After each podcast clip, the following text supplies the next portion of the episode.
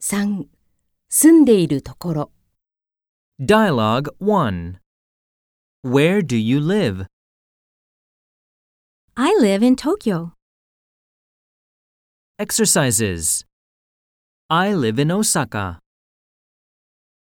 I live in Kyushu. More expressions. I live with my parents in Tama Plaza. I live with my family in Nagoya. We live near the city center.